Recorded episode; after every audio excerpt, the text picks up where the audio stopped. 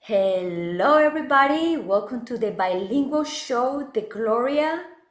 And this is Gloria Goldberg, the founder of the podcast Unbreakable Life with Glory, where I talk about depression, anxiety, PTSD, a natural way and a holistic way to always make you feel better.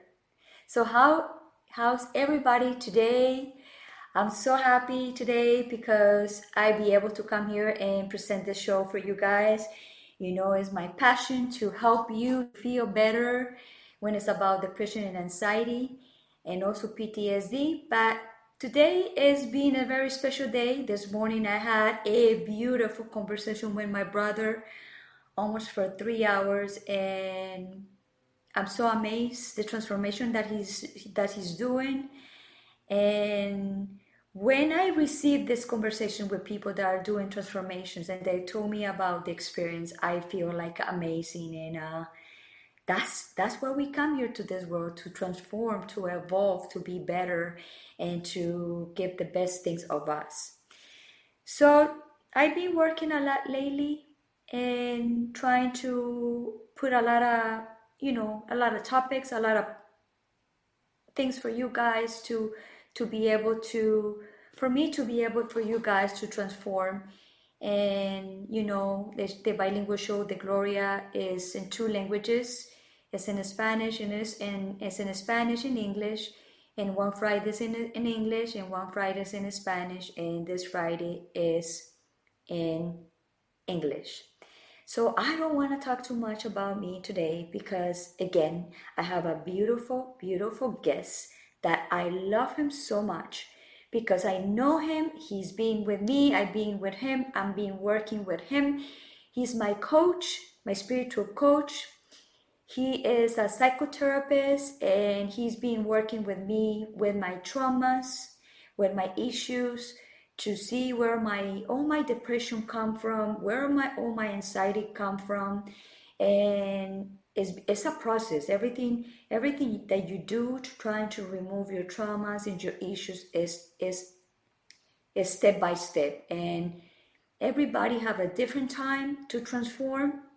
And but and once you recognize that you can transform is the time for you to continue the transformation. And when i met julian his name is julian Porcin, and when i met him I said, "Oh my God, it's unbelievable how how how beautiful he he expressed her her her his acknowledgement, he, how he can you know teach me so many things for me to feel better. And with him, I learn a lot. With him, I still learning because you you never stop learning. I still I still having some sessions with him because I'm in that process and when you are treating your depression and anxiety and your traumas, it takes a time, it takes a work from you to be able to evolve. And what he does is just to guide you and help you to listen to you.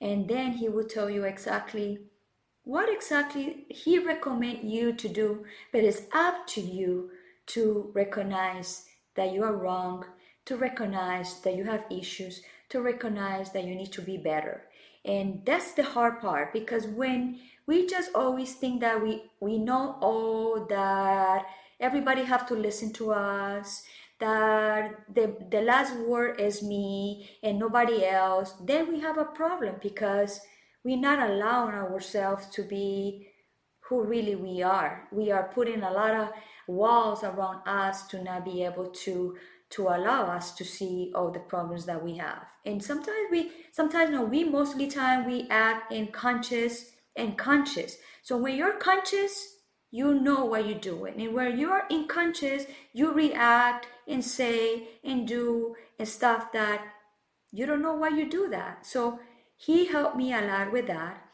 and I'm so happy that he's here today and so happy that he said yes because he's really really busy. And for him to be here with me is like I'm honored to have him. So so I don't want to wait too much because it's a lot of a lot of things we're gonna talk today and we're gonna talk about depression.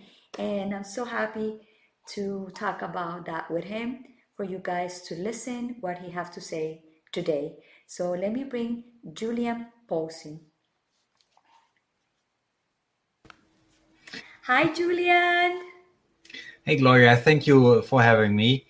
Uh, again, uh, I'm really joyful about this opportunity to share some knowledge to aid people in transforming themselves because our consciousness creates our reality. This is our inner garden.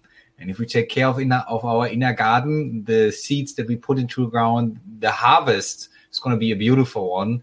And many people are not aware of that they had a garden since they were children, and other people have put stuff into their garden and this is what became their identity.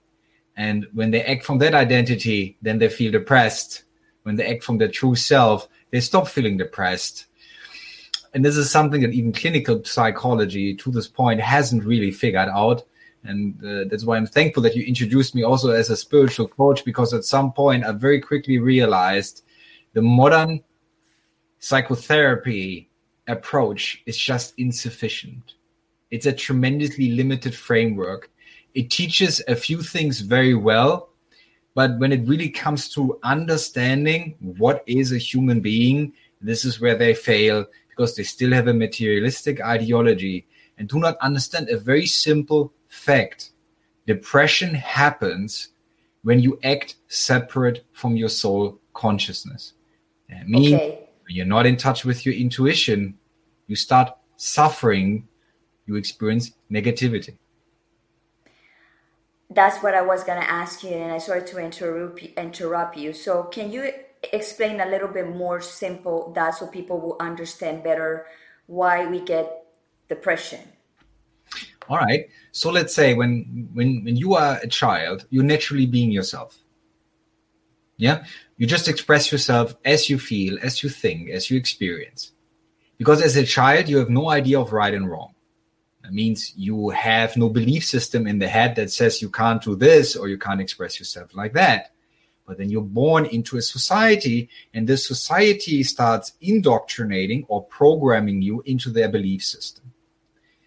Now, if a part of your self expression is not accepted by the belief system, you get punished for that part of self expression.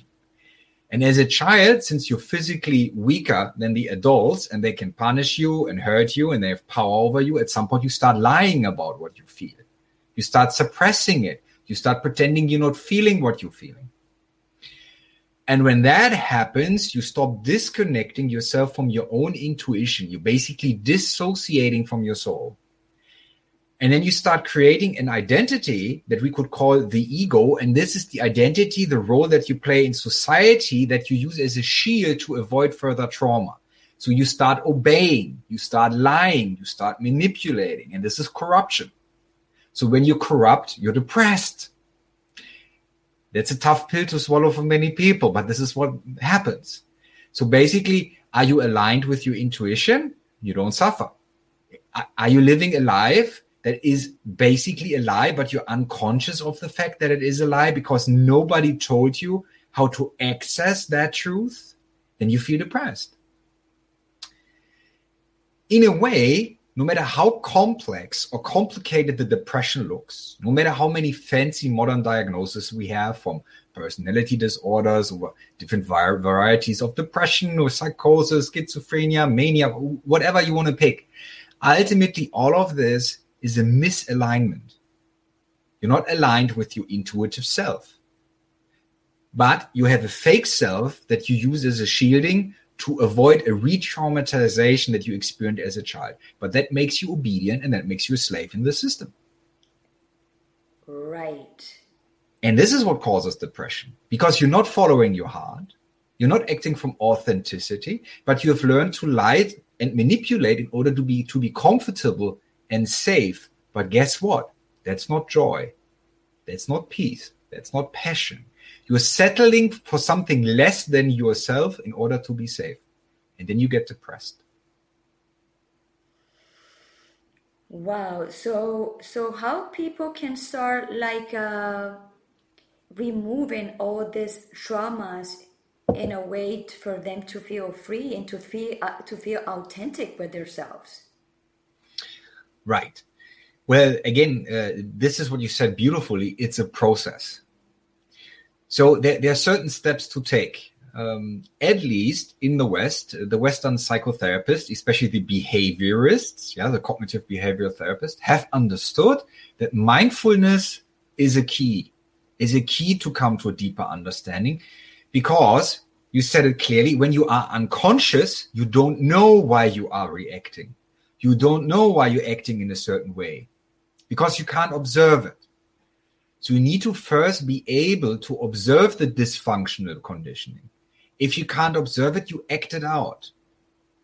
So we need to bring basically the dysfunctional conditioning into our awareness.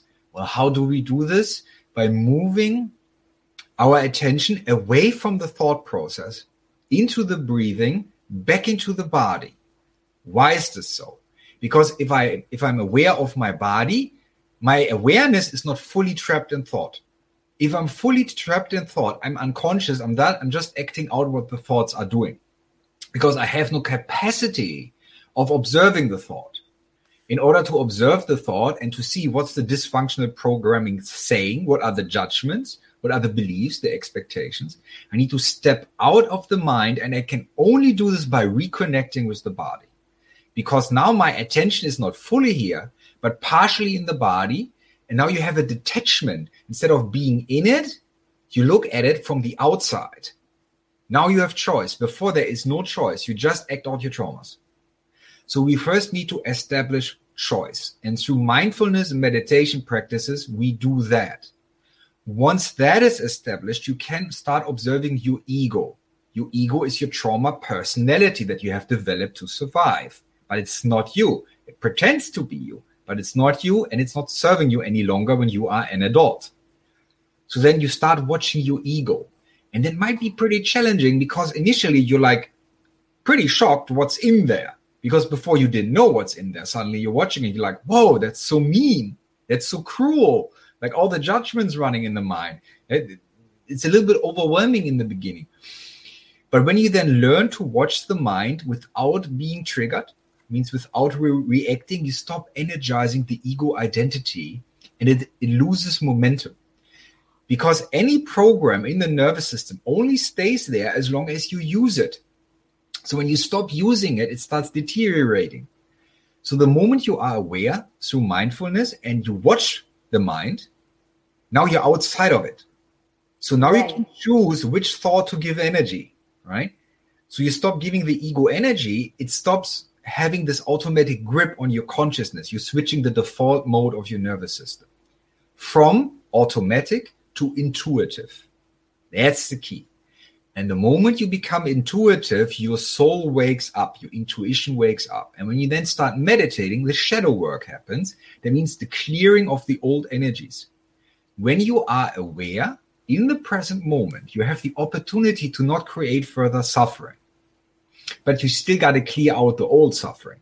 You still because you still carry that energy.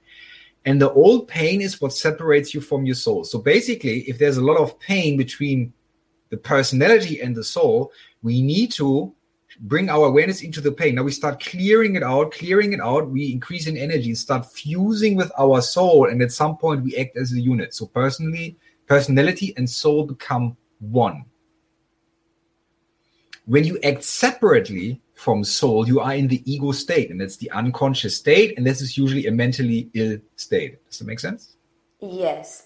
Here, Ronnie, Ronnie say, I let it go and forget about it. I had so much trauma in my life. You have to let it go and make peace with yourself. Yes, this is very easy to say, but for a lot of people, it's very easy to let it go. Right, uh, right, Julian? Well, in order to let it go, you need to understand it. If you don't understand it, you won't accept it. And when you don't accept it, you judge it. And everything you judge sticks. So what I'm saying is, let's say when when I when I do shadow work, uh, I'm gonna say how it looks like when you're a little bit more advanced in practice at some point. So so let's say if I would experience being triggered emotionally by something, I would sit down in meditation and I just completely let go of, of any sense or need for control. I stop analyzing, I stop producing thoughts, so I can still my mind to such a degree that there is no thought at all. And in that state, I start feeling my body. And when I feel my body, I feel where the emotion is. And this is where the trauma is. So when I feel the emotion, I sense the energy, the energy body where the trauma information is stored beyond the physical body. It's like little, uh, it's like an onion. There are layers over layers over layers. So I start feeling that energy. And now it starts spilling into my conscious mind. I can relive the trauma as a, as a holographic experience, like a 3D visual experience. So I li- relive the trauma as if I am a neutral observer. And then I see, for example, what has my younger self felt? What has the perpetrator felt, for example, the one who causes the suffering? And when I come to a complete understanding, that means a compassionate and loving understanding of my younger version and a compassionate and loving understanding of the perpetrator, then forgiveness happens, peace happens, and the energy of the memory changed. And when the energy of the memory changed, it stops manifesting as suffering. That's the key. Now, how can we come to a compassionate understanding of the perpetrator? Because this is the toughest nut to crack for most people. How to love someone who hurt you, right? Well, uh, one of my clients recently, uh, she had an experience where she was raped by her stepfather when she was 11 years old. And this was a very powerful example because we did this type of shadow work. We found the emotional pain in her body she let go and meditatively she went into the into the memory and basically relived the memory in her mind. And then i asked asked her look at your 11 year old self being raped. What would she have liked instead? Like what was her need? What did she actually need? And she said well she just wanted to sit on a beach. Or she wanted to go to a to a museum as an 11 year old girl I said, all right, do this with your younger self in your mind. Like give your younger self the love and attention that the younger self did not get at that time when the trauma happened. So she did that. She suddenly started like grieving, yeah, crying within the meditation, but clearing the old energies. In that moment, a sense of peace arose. And from this sense of peace, now I said, okay, let's look at how the perpetrator felt and she shifted into the perspective of the perpetrator and now she said something tremendously powerful. She, she said i see a six year old boy. Why did she see a six year old boy? Because that's when her perpetrator got raped. Wow. So that's it's a chain. Exactly. This is the wheel of karma. Victims become perpetrators perpetrators become victims and the only way to break this chain of karma is through compassionate understanding and forgiveness. So those who judge the perpetrators, this is a very uncomfortable truth. And when I say that, some will uh, blame me, for example, and say, well, you're victim shaming. I'm not victim shaming. I'm saying a simple fact. If you cannot forgive your perpetrators, you hold on to a negative energy of suffering and will make yourself suffer and this negative negative energy will influence your life unconsciously because you get in arguments with people, you might become verbally abusive, or whatever it is. And this is what people who get a sense of narcissism or self-importance from the victim identity don't like to hear. But you need to get over that narcissism, over that victim identity, because otherwise you can't heal. But when you begin to understand, well, he was a six year old boy when he got raped, you understand he couldn't feel, forgive his perpetrator. Maybe he can't even remember his perpetrator because he did not learn how to practice yoga or meditation or hypnosis or took psychedelics in order to have access to the trauma. So when someone cannot forgive, they start expressing the perpetrator energy.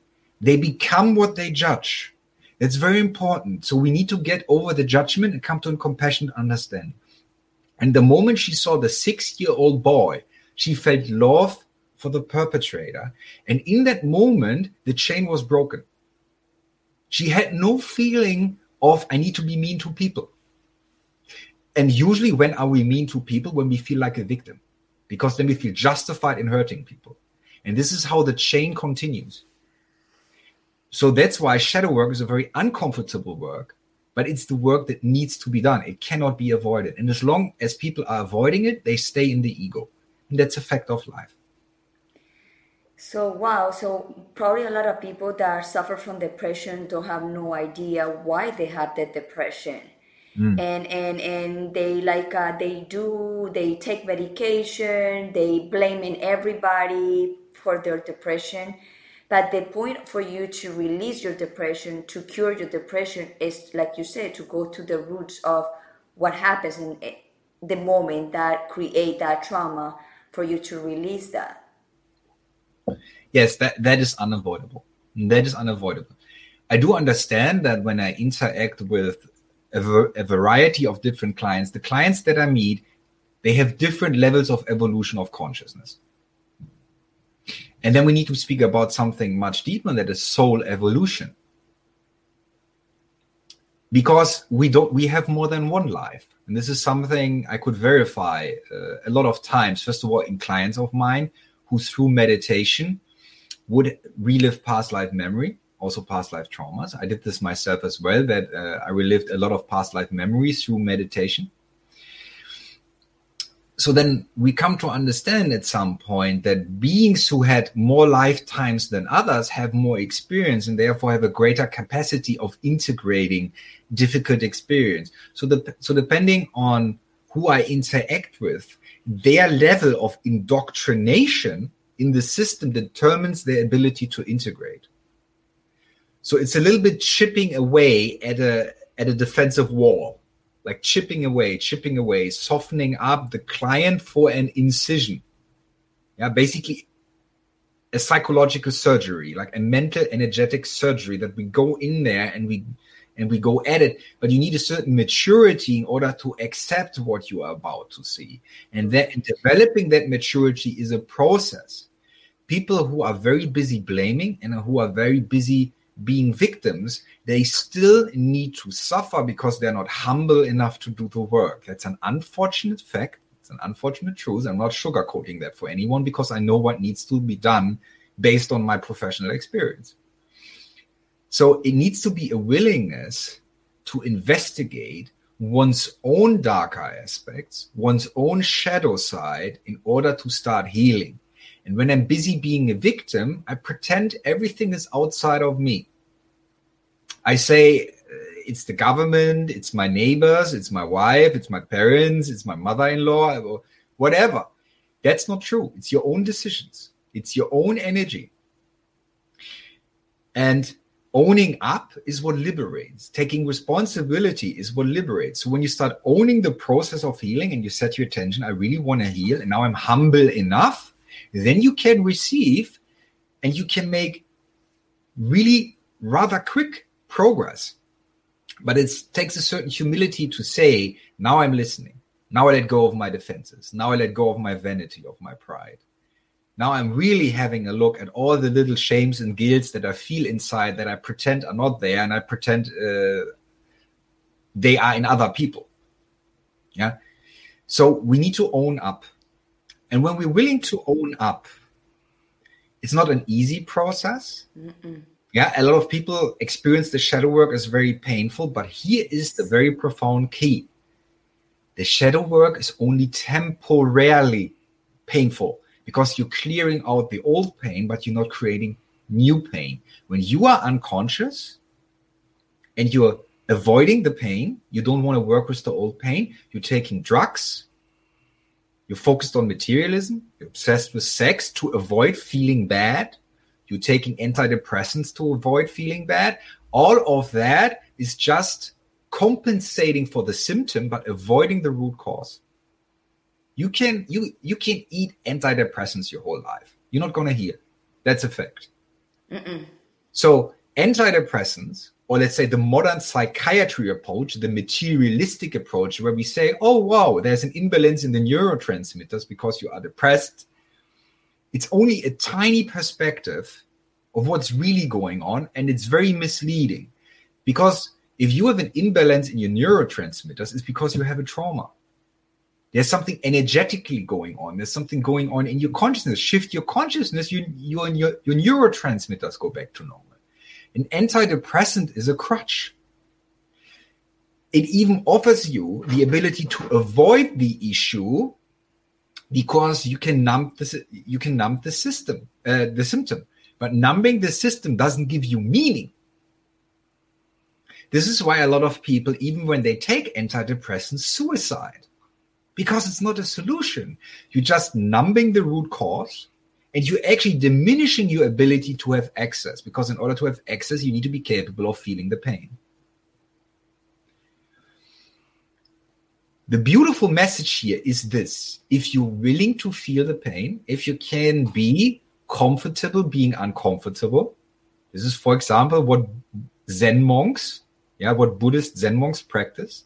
In meditation they practice becoming comfortable being uncomfortable they stop reacting to the pain and then they start decoding the pain by watching it and downloading the information within the pain into the consciousness, and then it can be worked with.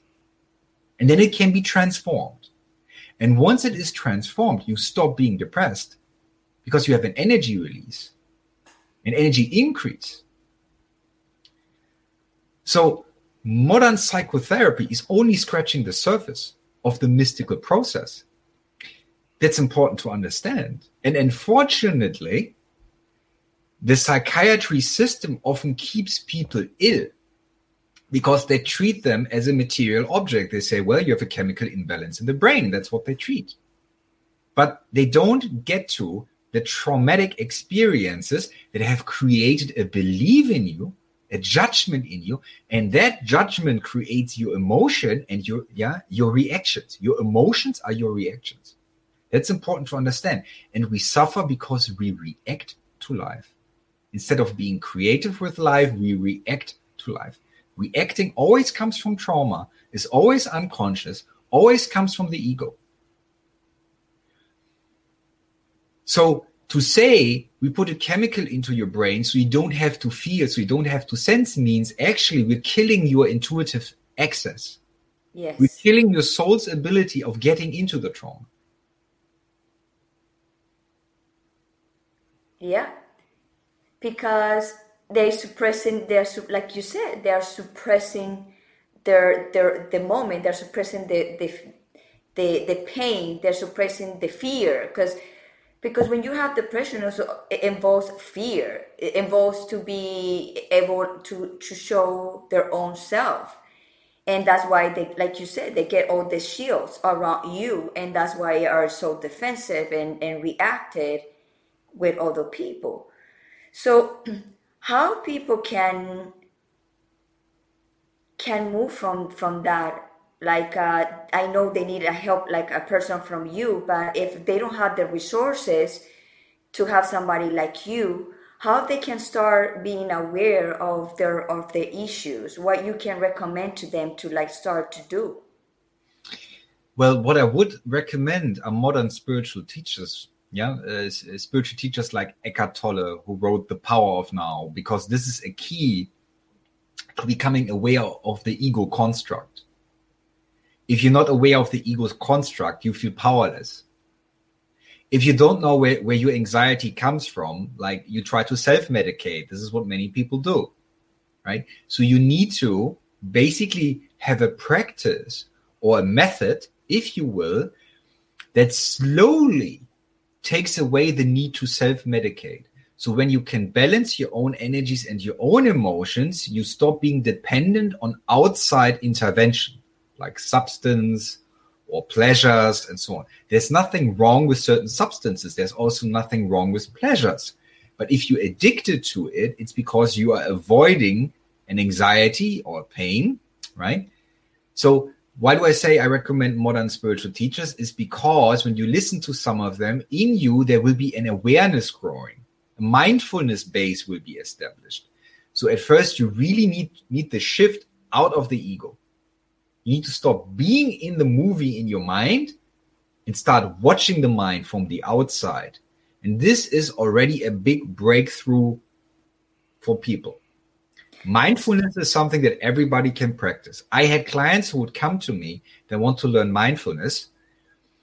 And there are some it only took two weeks for them, two weeks with continuous practice to shift the default state of the nervous system around from a reactive life to a creative life. I'm not saying their work was done, but a lot of suffering was already leaving them because they stopped be to they stopped believing to be the voice in the head. You're not the voice in the head. Mm-mm. This is something that modern psychotherapy can't explain to you because a lot of psychotherapists still believe to this day that consciousness is being produced by the brain. It's not. It's why they're all trapped in their approaches. They could constantly try to fix the brain. The brain is just a result of how you have used your consciousness. So become aware of the brain by stepping out of the brain through some sort of meditative process. Many vehicles exist you can supplement that with yoga, for example. You can supplement that with breathing exercises. Maybe even a psychedelic therapy for some people might be highly effective. Yeah, there, there are methods of how we try to break through this ego wall that shields you from your soul. That's important to understand. And when you open to that, to understand that the underlying cause is of a much deeper nature than just in the brain that it is a spiritual matter. You become much more open to listen to certain teachers who can give you methods and tools that you can basically become your own therapist. But I don't recommend this for everyone. There's some who will do fine reading books. There will be some who will do fine watching seminars and speeches of, of let's say, um, modern spiritual teachers or psychotherapists and psychiatrists who have a spiritual approach because they exist and they do a wonderful work. Work, yeah. Some will be fine with that because when they start applying those methods, they will have some sort of result. But if you are really in a deep crisis and you're very confused, you basically need someone outside of you who's very clear, who sense when you're fooling yourself that's very important. As long as you don't have the ability to clear your own energy, you might need the assistance of someone who has cleared themselves. For example, if I do my shadow work, I don't get triggered.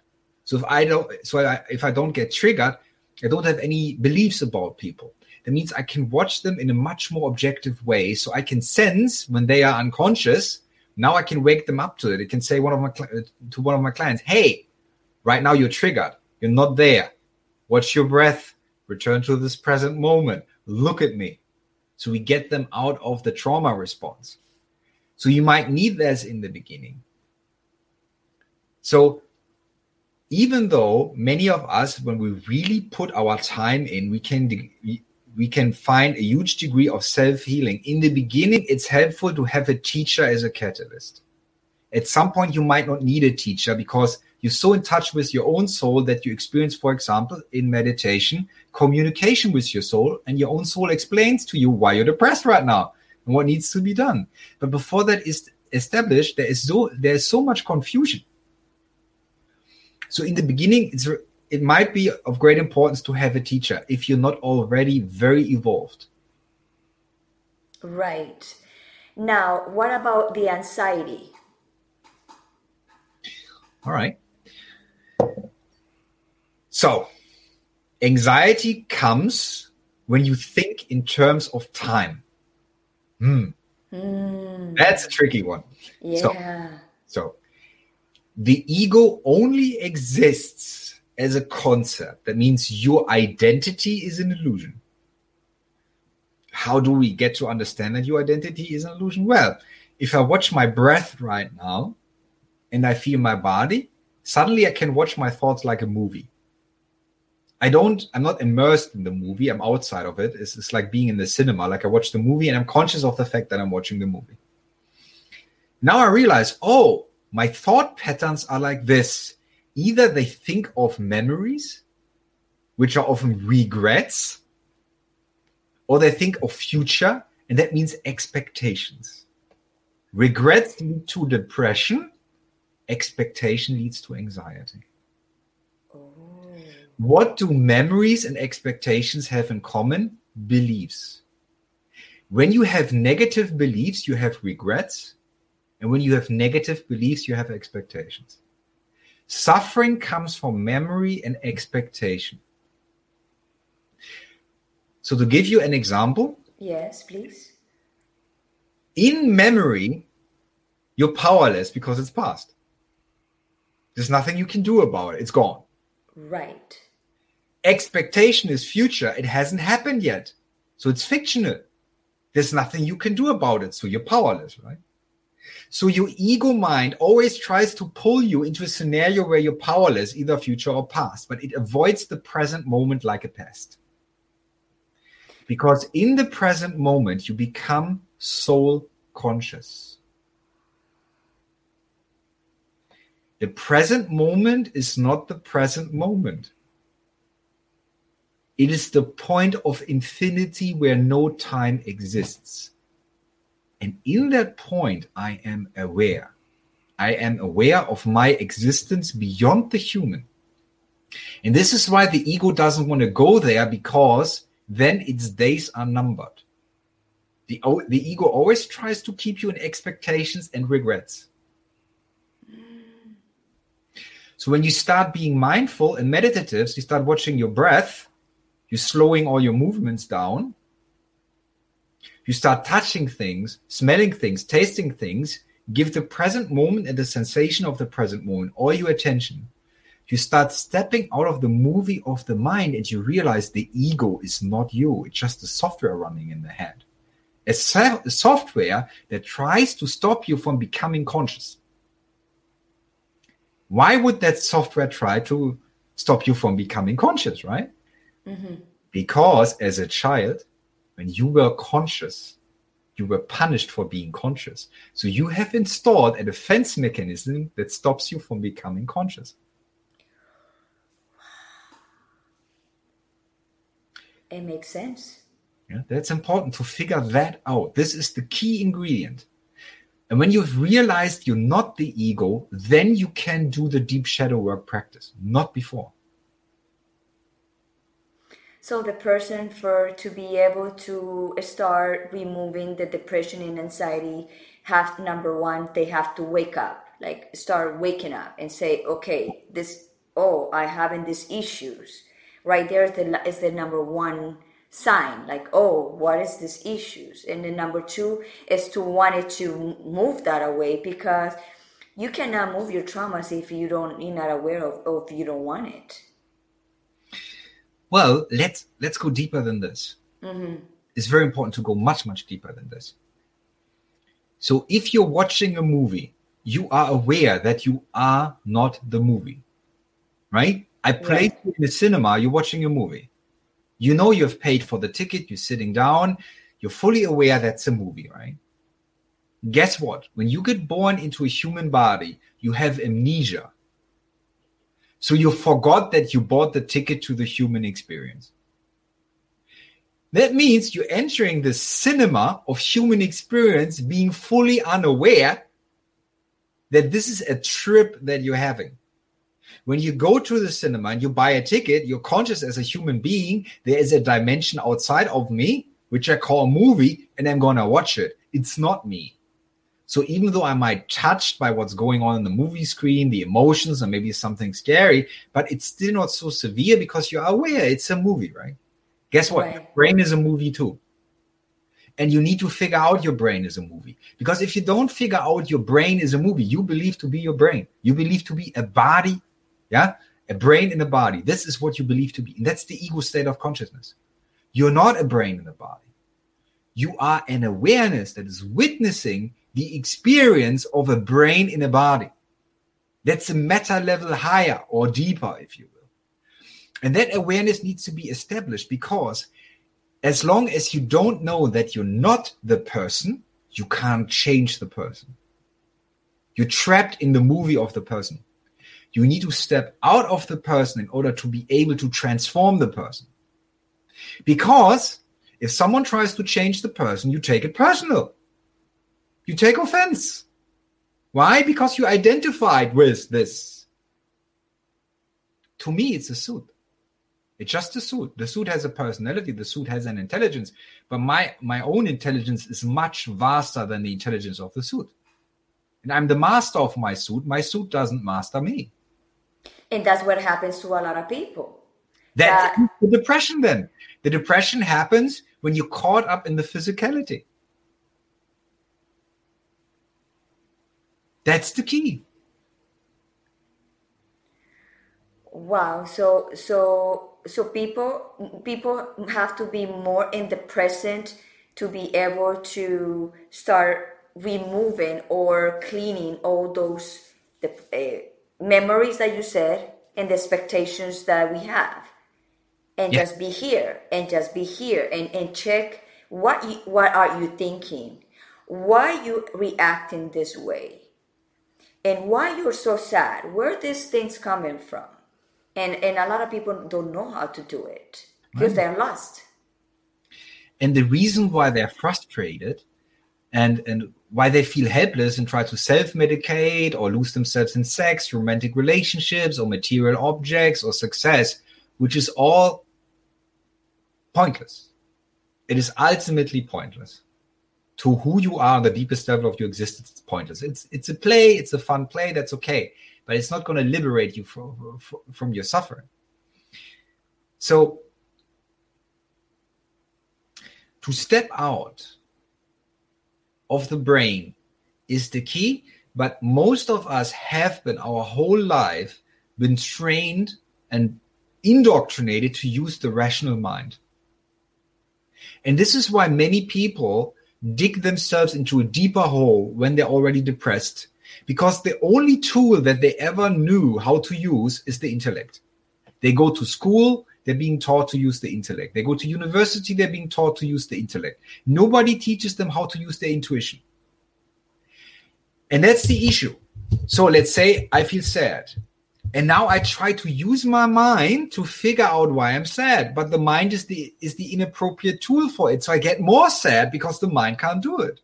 Right. This is what happened with depressed people because their suffering comes from their thinking. That means their negative, unloving beliefs that they have about themselves and about life. Every belief creates an emotion. If you have negative beliefs about yourself, you create negative emotion about yourself, which is a, which is a harmful energy. So then you're trying to find out why am I depressed?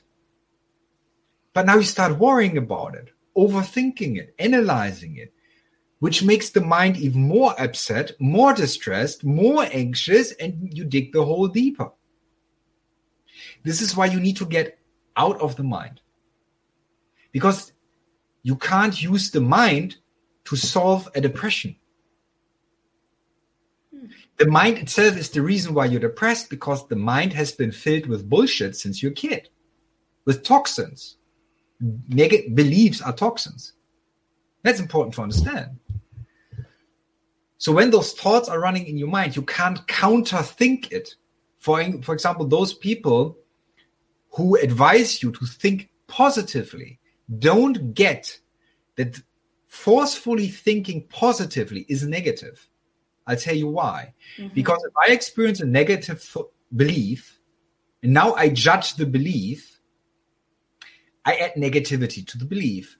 So if I'm saying, oh, I'm not supposed to think that way, I start suppressing the negative thought. Guess what? I give it energy through, suppre- through, through suppression. But if I have a friendly, open attitude, like a passive curiosity, I watch my breath and I have a passive curiosity. Now, now I allow everything that happens in the mind.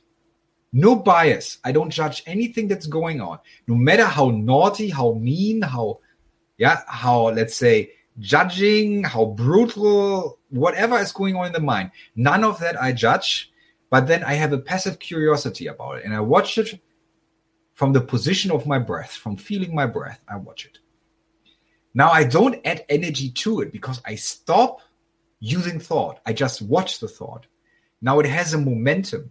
If I keep doing this for a few weeks, the thoughts will start reducing because I stop irritating my mind my mind is just reproducing the diet it has been uh, feeding on for most of my life. So if I watch news all day, paranoia, fear, propaganda, it, this is this is the way my brain software runs. If my parents are abusive and I believe what they have been saying, well, guess what?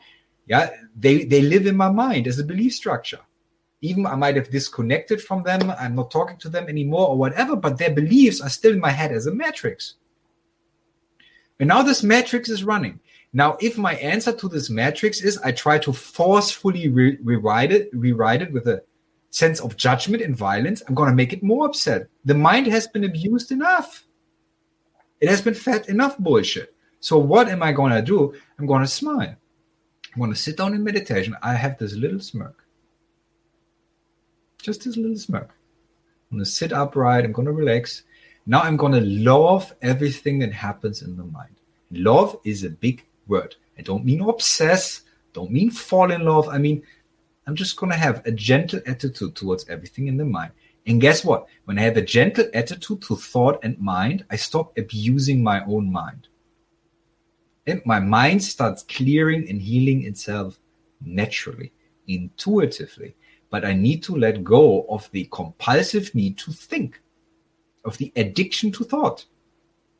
And this is the biggest hang up for most. They they don't even know that it is possible to not think. They don't know. But it's, it's hard to not think. It takes a certain medita- meditative ability to develop that. Yes. Right. If you speak, for example, to native tribes, it's very interesting. There were some anthropologists who went to South America into the Amazon forest and they met some native tribes. And they kind of could communicate with them because they had a dialect that, that was familiar. And some of the hunters were sitting down with the anthropologist and said, We can think or not think. We have choice about thinking. We think when we have to. When we don't have to, we turn it off. To the Westerner, who has been educated in rational thought, it's mind blowing. Literally, because, like, what? There's a button, you can just use it? But it's because they have not been programmed in our modern society where we have been bombarded with media since we're babies, right? Yeah. That's the thing. So if we have so many toxins in our nervous, nervous system, energetic parasites, fearful beliefs. All of that needs to clear, but you can't clear it by avoiding it. You need to become fully aware of it and then learn non reactivity. Because only when you learn non reactivity, you stop adding fuel to the fire. That's the point. Hmm. So it needs a thought discipline. Right. So I have another question for you. Do you know there there's some families that the depression is like a generational generation to generation. They say, "Oh, I'm depressed because my mom. I'm depressed because my grandmother. I'm depressed because." So that what happens in there? Like uh, that pattern come from generation to generation. So they probably the first person that suffered from depression for the first time teach the depression to the next generation and then teach the depression for the next generation it works like that well yes um, i'm going to insert a little joke uh, and, uh, and i hope people people don't take it serious um, so, so let's say so let's say uh, let's say i would tell people oh i'm so depressed because 100,000 years ago, a, a Neanderthal hit my ancestor on the head with a club when are you going to take responsibility? Right? Uh, the great spiritual teacher, Alan Watts, used to joke about it. He he said, "Well, I'm the people say I'm depressed because my mom dropped me on my head when I was a baby, and she was depressed because her mom dropped her on her head when she was a baby." And he and he said, "Well, at some point we we end up at some sort of disappearing monkey or something, right? We never get to it." This is what he said. So you need to get to it. When when are you getting to it? In the present moment. That's the only place to get to it. If you're not taking responsibility for your suffering, nobody will. That's a fact. So you need to get out of the victim mentality. And the idea that you are determined is bullshit. Psychiatrists will tell you it's your DNA, it's your nervous system, you're just the way you are. Nonsense. Epigenetics will tell you, you can listen to, for example, Dr. Bruce Lipton, uh, Lipton, yeah, who's a famous epigeneticist, yeah, that your energy frequency determines what genes in your DNA are being activated or deactivated. Genetic material can change through a change in consciousness. So the determinism of old, don't believe that nonsense.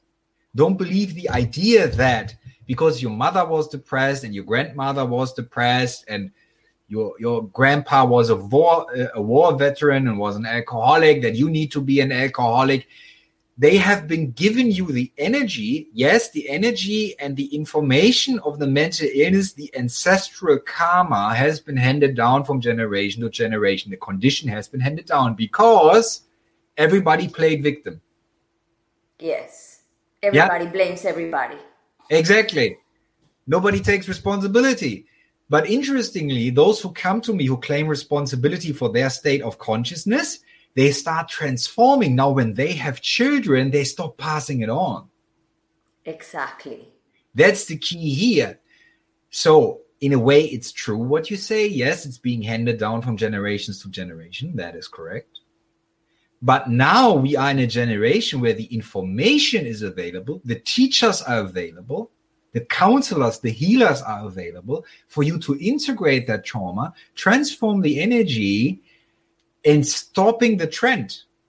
We are now the generation with the most information and access to tools in the history of, let's say, the, the recorded history of mankind. So if it if it is about self empowerment, and I don't mean force and might and control over others, I mean power over your own state of being. Not in terms of control, but in terms of loving attention to your garden. The opportunity has never been greater to transform. So excuses don't cut it. I would say it's uh, also straightforward. I have experienced my own share of trauma in this lifetime, and I got to it. And there are many things I did that a therapist wouldn't be capable of doing with me. I did this through meditation. So at some point, I went from being the depressed to becoming the healer. So why am I saying this? Because there are people when I speak of victim identity, which is ego identity, they say get out of the victim identity. They say, well, you're a therapist, you don't know what it's like because you haven't experienced it. I have experienced it. I know what it's like to suffer from a from a low state of consciousness. I do understand it. So I had to learn for myself how to turn it around, how to develop methods of changing that. And you all can. But of course, if you have the chance of receiving assistance as an act of self love, get the assistance, be self responsible. Yeah. A therapist is not going to heal you, he's going to assist in healing. Right. Right. He's going to give you the tools to self heal and help you reflect. Yeah. And help you integrate but ultimately, the work is being done by you. When you get that and you get to it, and you stop buying into the psychiatry system, you stop buying into the ICD 10 and then ICD 11 and whatever diagnosis stories. Yeah, because all those stories be, they offer you more ego. They offer you more narratives. They offer you more. Well, I'm a borderline personality disorder. Uh, I can't receive healing. That's why I can act like a, a dysfunctional elephant in a, in a porcelain shop. right? right? Own up. You are perfectly capable with a set of discipline. And discipline here is self love. Discipline means I love myself enough that I'm worth it to develop the discipline for myself because I care about myself. I will be disciplined. I will be determined to the to learn the tools to become to develop self inquiry, they start transforming myself from inside out. A pill is not going to do it. Hospitalization is not going to do it. Yeah. It, it's very important to be real here. Yeah. I don't care what my colleagues think. I'm going to say what's true. I don't care about offending anybody because I only care about truth. Right. Yeah.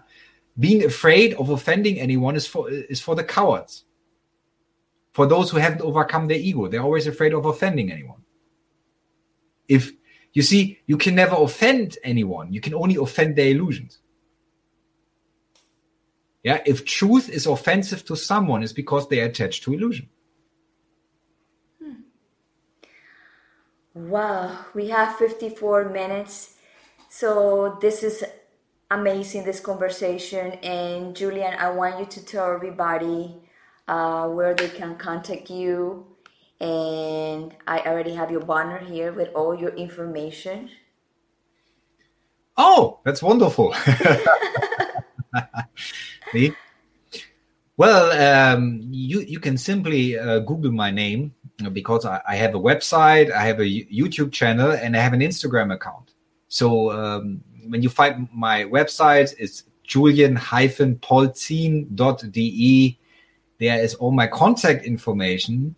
And for those who seek counseling, I offer online sessions via Zoom, right? So yes, it's very it's very possible uh, to receive counseling from me. I'm approachable, and and I think my rates are pretty fo- uh, pretty fair. Forty five euro for an hourly session is not much. And when people say they can't afford it, I'm I'm going to poke the victims' identities a little bit.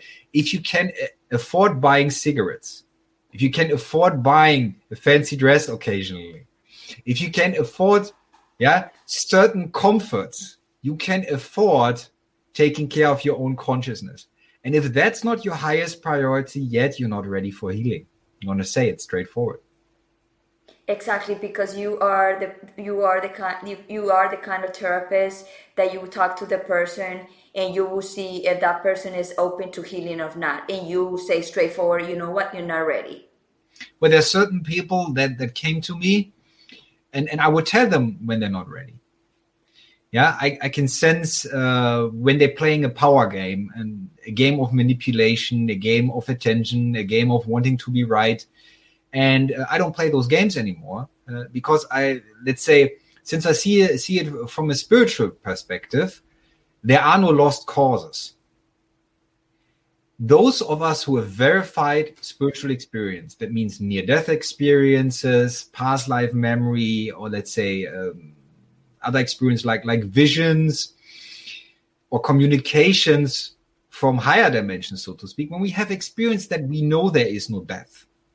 And when we know there is no death in that in that sense, except a death of the suit, then we do understand well, if someone is not willing to heal in this life, he has another life, he has another life, he has another life.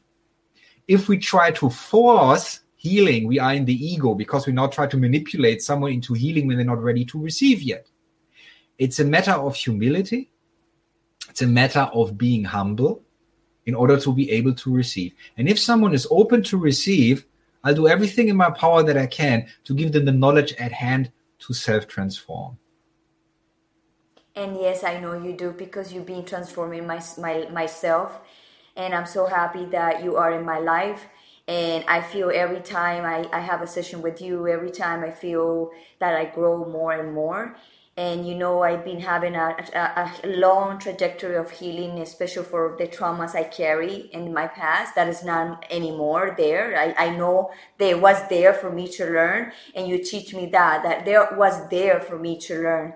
And I cannot thank you more about that that you make me all the time realize who I am and why I'm here and why I get this way and why I got that way. So without you, I probably not will be like the way the person I'm becoming because I still I still growing and I'm continue with you because I I really feel wonderful when I have a session with you and I recommend everybody if they have the chance if they want to heal to look for Julian Polzin because he's he's a real real healer and I love him. And thank you so much to be in my show today because I know a lot of people they need to hear what we said today. And thank you so much to be in the bilingual show the Gloria. Well, I'm grateful again that you that you give me the this platform, yeah, be, because it's it's not about my personality, it's about uh, the mission that the consciousness that I am has, and this mission is straightforward get as many people across into a higher dimension as possible. If they're willing to receive, this can be done. And when you experience transformation as you have, uh, it's important to understand this.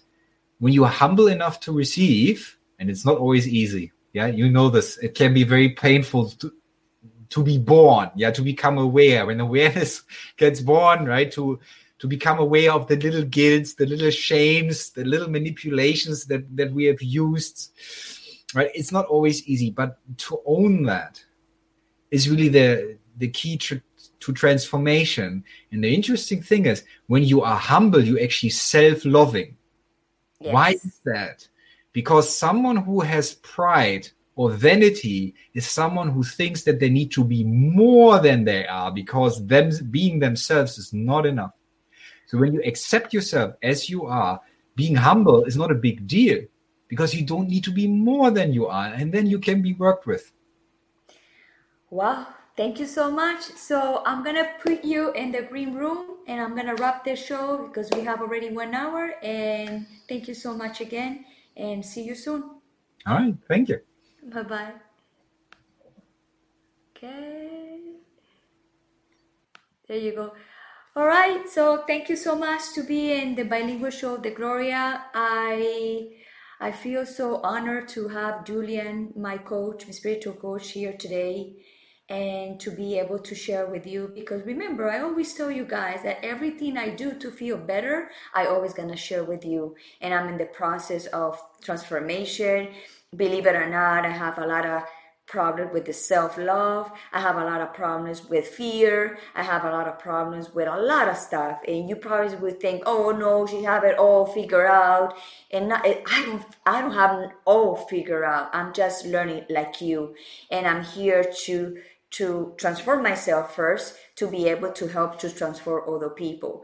And the only way for us to transform is to be aware and to create the awareness around the world for, for people to feel better. And now in this moment of the world that is going through a lot of rough moments, and this is the time to go they can they are putting us inside of our house so this is the time for us to go inside of us and clean all the things that we have and remove all the traumas and remove all the sadness and empty that space that empty that negative space that we we we carry to bring more positivity in our bodies in our mind in our soul.